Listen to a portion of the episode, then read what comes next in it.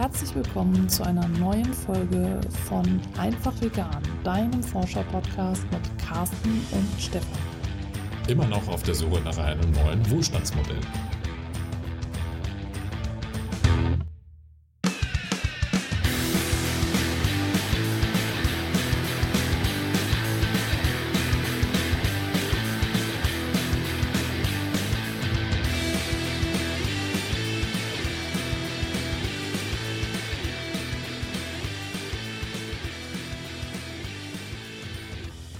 Und bevor wir jetzt gleich in das neue Thema einsteigen, möchten wir beide uns nochmal ganz herzlich bedanken für unsere neue Enthusiastin Heike.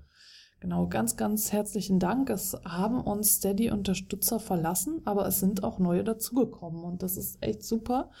Wir freuen uns darüber und wir haben auch äh, positive Rückmeldungen bekommen zu unserer äh, Entscheidung, dass wir nur noch versuchen, alle zwei Wochen zu senden. Wie du auch gemerkt hast, haben wir das noch nicht ganz durchgehalten. Wir senden auch mal jede Woche.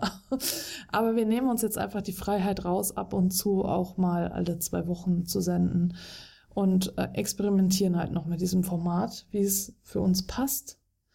Und ja, ganz, ganz herzlichen Dank, Heike, dass du uns jetzt unterstützt über Steady und auch ganz lieben Dank an alle anderen Steady-Unterstützer und Unterstützerinnen. Genau, das freut uns sehr, tatsächlich eine solche, darf man euch Fans beneiden? Fanbasis zu haben. Super. Unsere Fans. Wow. Ja, Cheerleading bitte. Ja. Schickt uns ein Cheerleading-Audio. Diese Folge ist tatsächlich inspiriert von Ajahn Brahm, einem äh, buddhistischen Mönch, äh, der in Australien lebt und der schon verschiedenste Bücher geschrieben hat, aus denen ich schon Geschichten vorgelesen habe. Und diesmal werde ich keine Geschichte vorlesen, weil diese Geschichte so kurz ist, dass ich sie tatsächlich äh, wiedergeben kann. Also so ohne äh, sie zitieren zu müssen. Und äh, zwar geht es um die Zwischenmomente. Und als ich Carsten von den Zwischenmomenten erzählt habe, hat er mich erstmal angeguckt wie ein Auto. Ja, natürlich musste ich mich so angucken, denn was um alles in der Welt sind Zwischenmomente? Also gut, jetzt weiß ich's, aber das war damals die Frage. Genau. Und ich war total froh, als ich dieses Wort gefunden habe. Denn also in dieser Geschichte, die Ajahn Brahm da in seinem Buch, das ist äh, der Elefant, der das Glück vergaß, in dem Buch ist das irgendwie die so und so viel hundertste Geschichte oder so. Nein, das ist basiert auf diesen 108 Verbeugungen vor Buddha. Und da sind eben 108 Geschichten drin. Und ich weiß jetzt nicht, wie vielte das ist, aber jedenfalls weiter hinten, falls du sie auch alle lesen möchtest. Und die heißt auch irgendwie Zwischenmomente. Und ähm, er beschreibt da eben einfach diesen Moment. Er hat vorher, bevor er Mönch geworden ist, war er Highschool-Lehrer in London und da hat er einen Kollegen gehabt, der äh, damals eine bessere Stelle angeboten bekommen hat, aber er konnte die erst in einem halben Jahr antreten. Und dieser Kollege war dann irgendwie so unglücklich und ja, mit der Situation, dass er jetzt ein halbes Jahr warten musste, also so auf diesen neuen Job und äh, hat dann aber gleichzeitig gehadert, weil er gedacht hat, ich möchte die Zeit nicht totschlagen. Und äh, das sind quasi diese Zwischenmomente, dass wenn du auf etwas wartest, also sei es irgendwie auf die Geburt des Kindes zum Beispiel, das ist ja auch, also alle werdenden Eltern und alle schon äh, seienden Eltern, wie auch immer. Also wenn du Vater oder Mutter bist, äh, weißt du Bescheid, wie das so ist. Du wartest und wartest, vor allem wenn das Kind ähm, erst nach dem errechneten Termin sich blicken lässt, ist das äh, tatsächlich eine Geduldsprobe. Und ich glaube auch vor allem am ersten Kind. Ähm, wobei ich jetzt erst letztens mit einer Mutter gesprochen habe, die gerade ihr sechstes Kind erwartet. Und äh, wir haben an dem Tag errechnete Termin miteinander gesprochen und sie meinte, oh, jetzt könnte es mal echt langsam kommen. Und die hatte genau das gleiche Problem, dass sie eben gedacht hat, das ist so nervig zu warten, obwohl es schon das sechste war. Also es kann nicht immer daran liegen, wie viele Kinder man schon bekommen hat. Aber jedenfalls auch wenn du irgendwie reist und äh, Bahn hat Verspätung, du wartest oder du sitzt im Wartezimmer und äh, beim Arzt und wartest. Also generell diese Zwischenmomente eben. Wenn du auf der Reise bist von A nach B.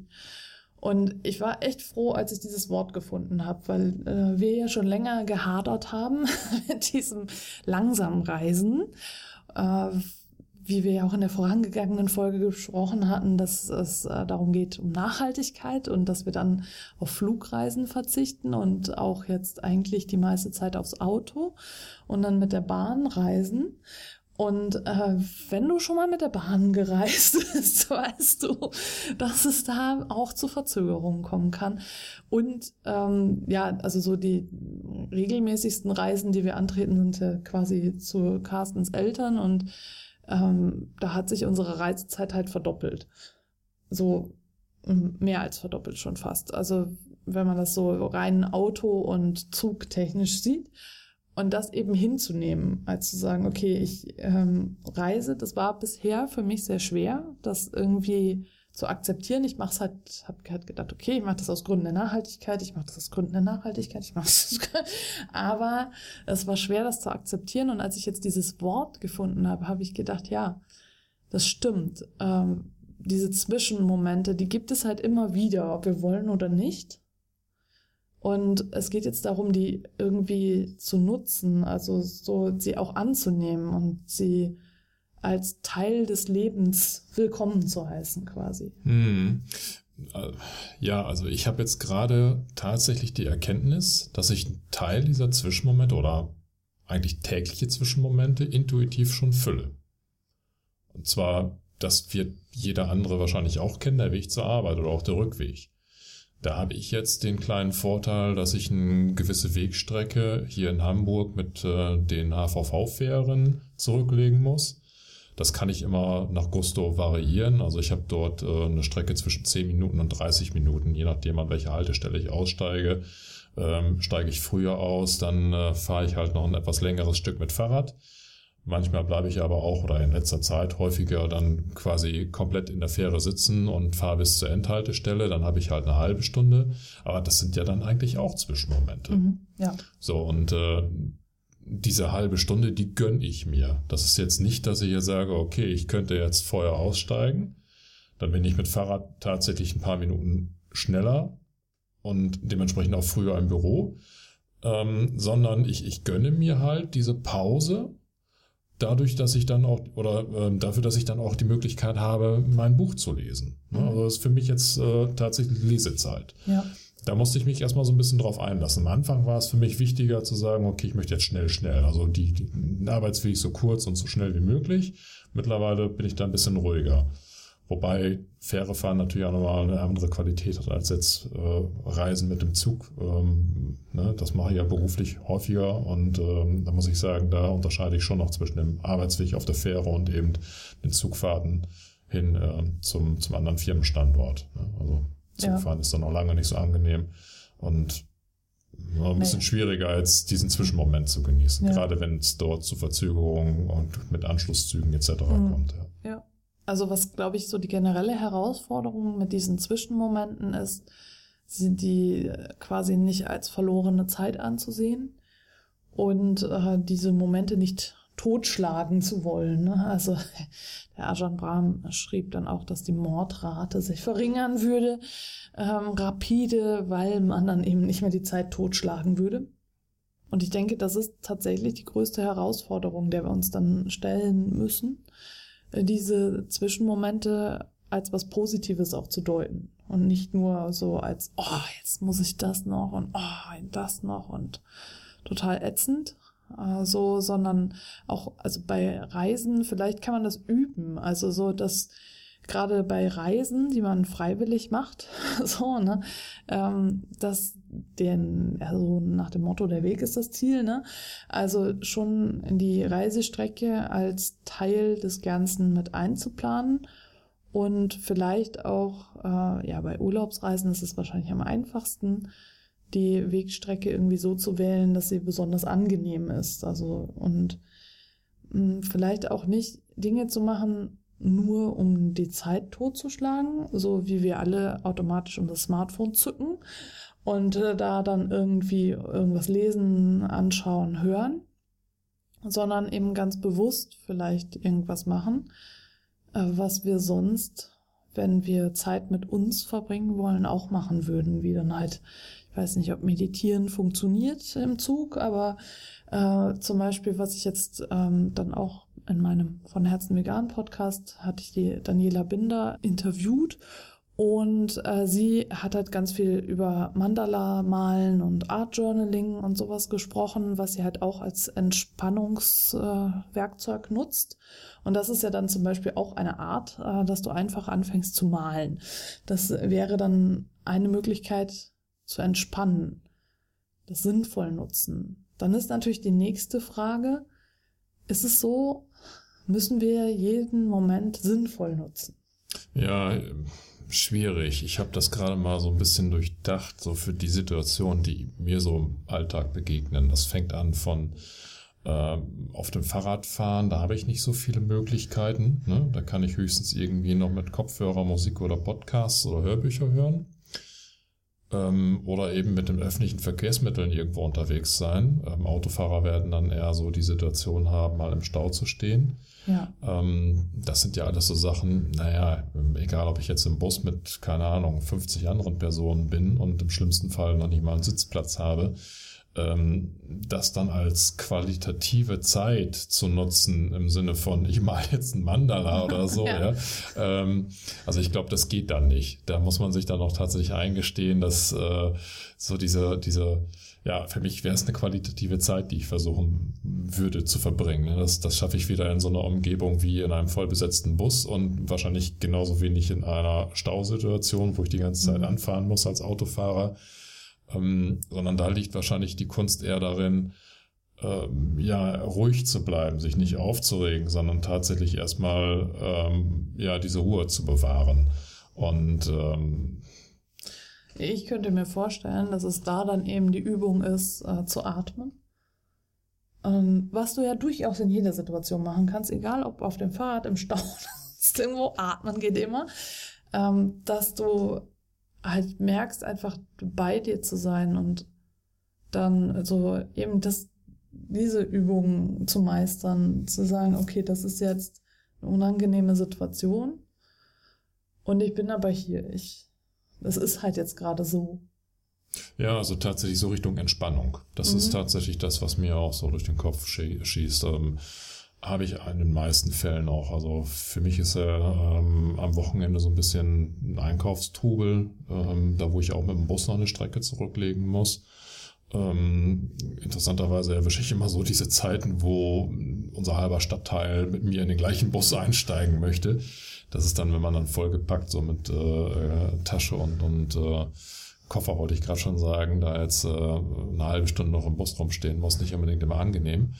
Aber äh, im Laufe der Zeit, und ich glaube, das ist auch tatsächlich etwas, wo die Gewohnheit damit reinspielt, mhm. ähm, habe ich festgestellt, dass es zumindest während der Fahrt für mich keine große Belastung mehr ist. Am ja. Anfang musste ich mich tatsächlich so überwinden. Also die ersten paar Male, wo ich fahren, äh, wo, wo ich da am Bus war, hatte ich immer so, oh Mist, jetzt bist du spät gekommen, jetzt kriegst du keinen Sitzplatz, jetzt musst du wieder eine halbe Stunde stehen und wie hältst du es dann? Ja, jetzt noch aus und so. Also diese ganzen Gedanken, ja. die hochkommen, die einfach ganz weit weg von einem, ich fühle mich jetzt ruhig und gelassen Gefühl äh, führen.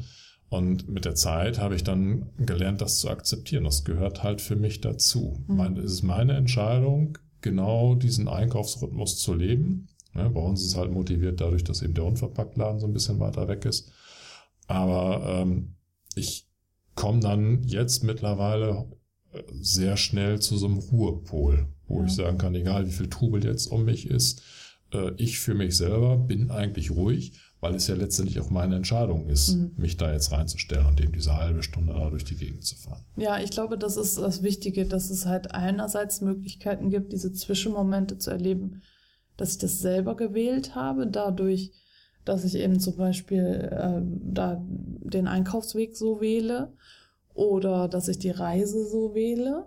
Und das andere sind halt äh, wie Stau oder Verspätungen oder was auch immer für Situationen, in, in denen ich mich auf einmal wiederfinde, also die ich nicht selbst gewählt habe. Und ich glaube, das ist die Kunst, dann da jeweils bei mir zu bleiben, ruhig zu bleiben und das einfach anzunehmen. Das ist dann eben so. Mhm. So. Und klar, du kannst halt ganz schnell in das Rattern reinkommen und sagen, oh, so oh, und ja, so. Aber das wird dir in keinem Fall gut tun, ne? Äh, da dann wirklich durchzudrehen und alles doof zu finden. ich glaube, dass es tatsächlich schöner und besser und gesünder ist für uns, wenn wir dann bei uns bleiben und das als Übungschance nutzen und immer mehr in uns ruhen und gelassener werden. Was äh, natürlich, wie gesagt, nicht heißt, dass man gleichgültig gegenüber der Welt und allem ist, sondern eigentlich mehr in sich ruht. Ja, genau, das in sich ruhen, weil äh, je mehr dann natürlich dieser Stress von außen auf, auf einen wirkt, desto wichtiger finde ich es, dass äh, dieses in sich ruhen dann auch tatsächlich praktiziert wird. Also es ja. klingt jetzt so nach buddhistischer, ich äh, meditiere da jetzt im Bus oder so, das nicht. Aber äh, wenn ich merke, dass mich bestimmte Sachen jetzt stressen, weiß ich mittlerweile aus persönlicher Erfahrung, dass wenn ich jetzt zum Handy greife und fange an rumzusurfen ähm, oder irgendwie ein Spiel zu daddeln, wird mich das wahrscheinlich noch mehr stressen. Ja, ne? Wobei das Spiel Daddeln, äh, muss ich jetzt mal einschreiten, ist tatsächlich ja auch eine Art äh, Entspannungsmethode. Ne? Ja, okay. Da möchte ich nochmal auf Jane McGonigal hinweisen mit Gamify Life, die das wissenschaftlich bewiesen hat, dass es äh, durchaus dich entstressen kann, bestimmte Spiele zu spielen. Es gibt ein paar Regeln, was du beachten solltest, aber so äh, was wie Tetris oder diese ganzen anderen ähnlichen Spiele sind durchaus sinnvoll. Ja, da muss ich dich jetzt mal einmal in die Schranken weisen, ja. Das ist durchaus sinnvoll. Gut, dann bleiben wir bei dem Beispiel Instant äh, Messenger, wollte ich gerade schon sagen. Nein, Social Media, ähm, Instagram etc. Äh, das, was ja eigentlich jeder bei uns so in der Öffentlichkeit wahrnimmt, wenn die Leute ihre Handys zücken, ne? dieses Durchblättern und Durchscrollen durch diverse äh, Social-Media-Kanäle. Ähm, ich glaube, ähm, dass das im Endeffekt mehr stresst, als wenn man jetzt das Gerät einfach mal ausschaltet, in die Hosentasche oder wo auch immer hinsteckt und einfach mal, keine Ahnung, die Augen zumacht und mhm. versucht immer so ein bisschen abzuschalten. Ne? Ja, also, also ich denke gerade das mit ähm, in Social Media, äh, ist tatsächlich ja dann auch der Fall, dass du dann wieder im Außen unterwegs bist, bei anderen Menschen und nicht bei dir. Und es geht ja jetzt gerade dann um dich. Also so, und es sind eigentlich Chancen, wo du üben kannst, bei dir zu sein. Und es gibt ja verschiedenste Übungen, die du durchführen kannst. Und äh, da kannst du gerne auch nochmal in meinen von Herzen vegan Podcast reinhören. Da stelle ich ganz, ganz viele Übungen vor, wie du gelassen bleiben kannst. Und was ich auch, ich habe mal angefangen mit Wing Chun, ja.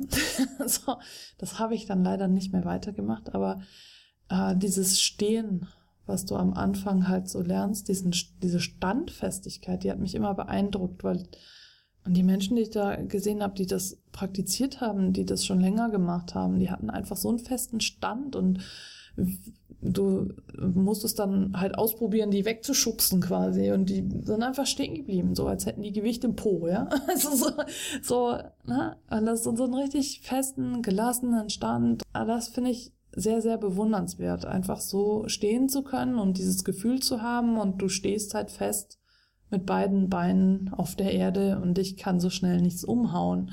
Und ich denke, das ist eben auch genau das, äh, was wir brauchen als Veganer und Veganerinnen in einer nicht veganen Welt. Weil wir halt ständig überall mit diesem negativen Kram konfrontiert werden als Minderheit. Und wenn wir dann so einen festen Stand haben und in uns ruhen, dann können wir halt viel gelassener reagieren. Ne? Diese Zwischenmomente sind also tatsächlich tolle Chancen, um zu üben, einfach zu üben, bei dir zu sein und gelassen zu bleiben. Und ich finde es einfach so toll, dass ich dieses Wort gefunden habe und für mich fühlt sich das auch so ein bisschen magisch an. Das ist einfach so diese Momente, in denen du die Chance hast, bei dir zu sein. Ja, die geben dem Ganzen jetzt ein positives Bild. Ne? Das ja. sind ja eigentlich so Situationen, wo man versucht, möglichst schnell durchzukommen oder Situationen, ja. die man vermeiden möchte. Ja. Und jetzt mit dem Begriff Zwischenmomente, das ist so, das, das klingt ja schon fast so wie, wie zwischen den Jahren oder so, so, so, so Rauhnächte, irgendwie so eine Phase, die irgendwie ja magisch ist oder irgendwas Besonderes mhm. darstellt. Mhm. Ja. Ja, und vielleicht hast du ja auch Erfahrungen mit Zwischenmomenten gemacht und möchtest uns davon berichten, wie du sie nutzt oder vielleicht inspiriert dich diese Folge auch dazu, die äh, Zwischenmomente in deinem Leben anders zu sehen. Und wir freuen uns auf jeden Fall immer über Erfahrungsberichte. Schreib uns gerne eine E-Mail oder einen Kommentar. Ja, und dann würde ich sagen, war es das jetzt auch schon, oder? Ja, und jetzt in diesem Sinne In Hamburg sagt man Tschüss. und auf Wiederhören.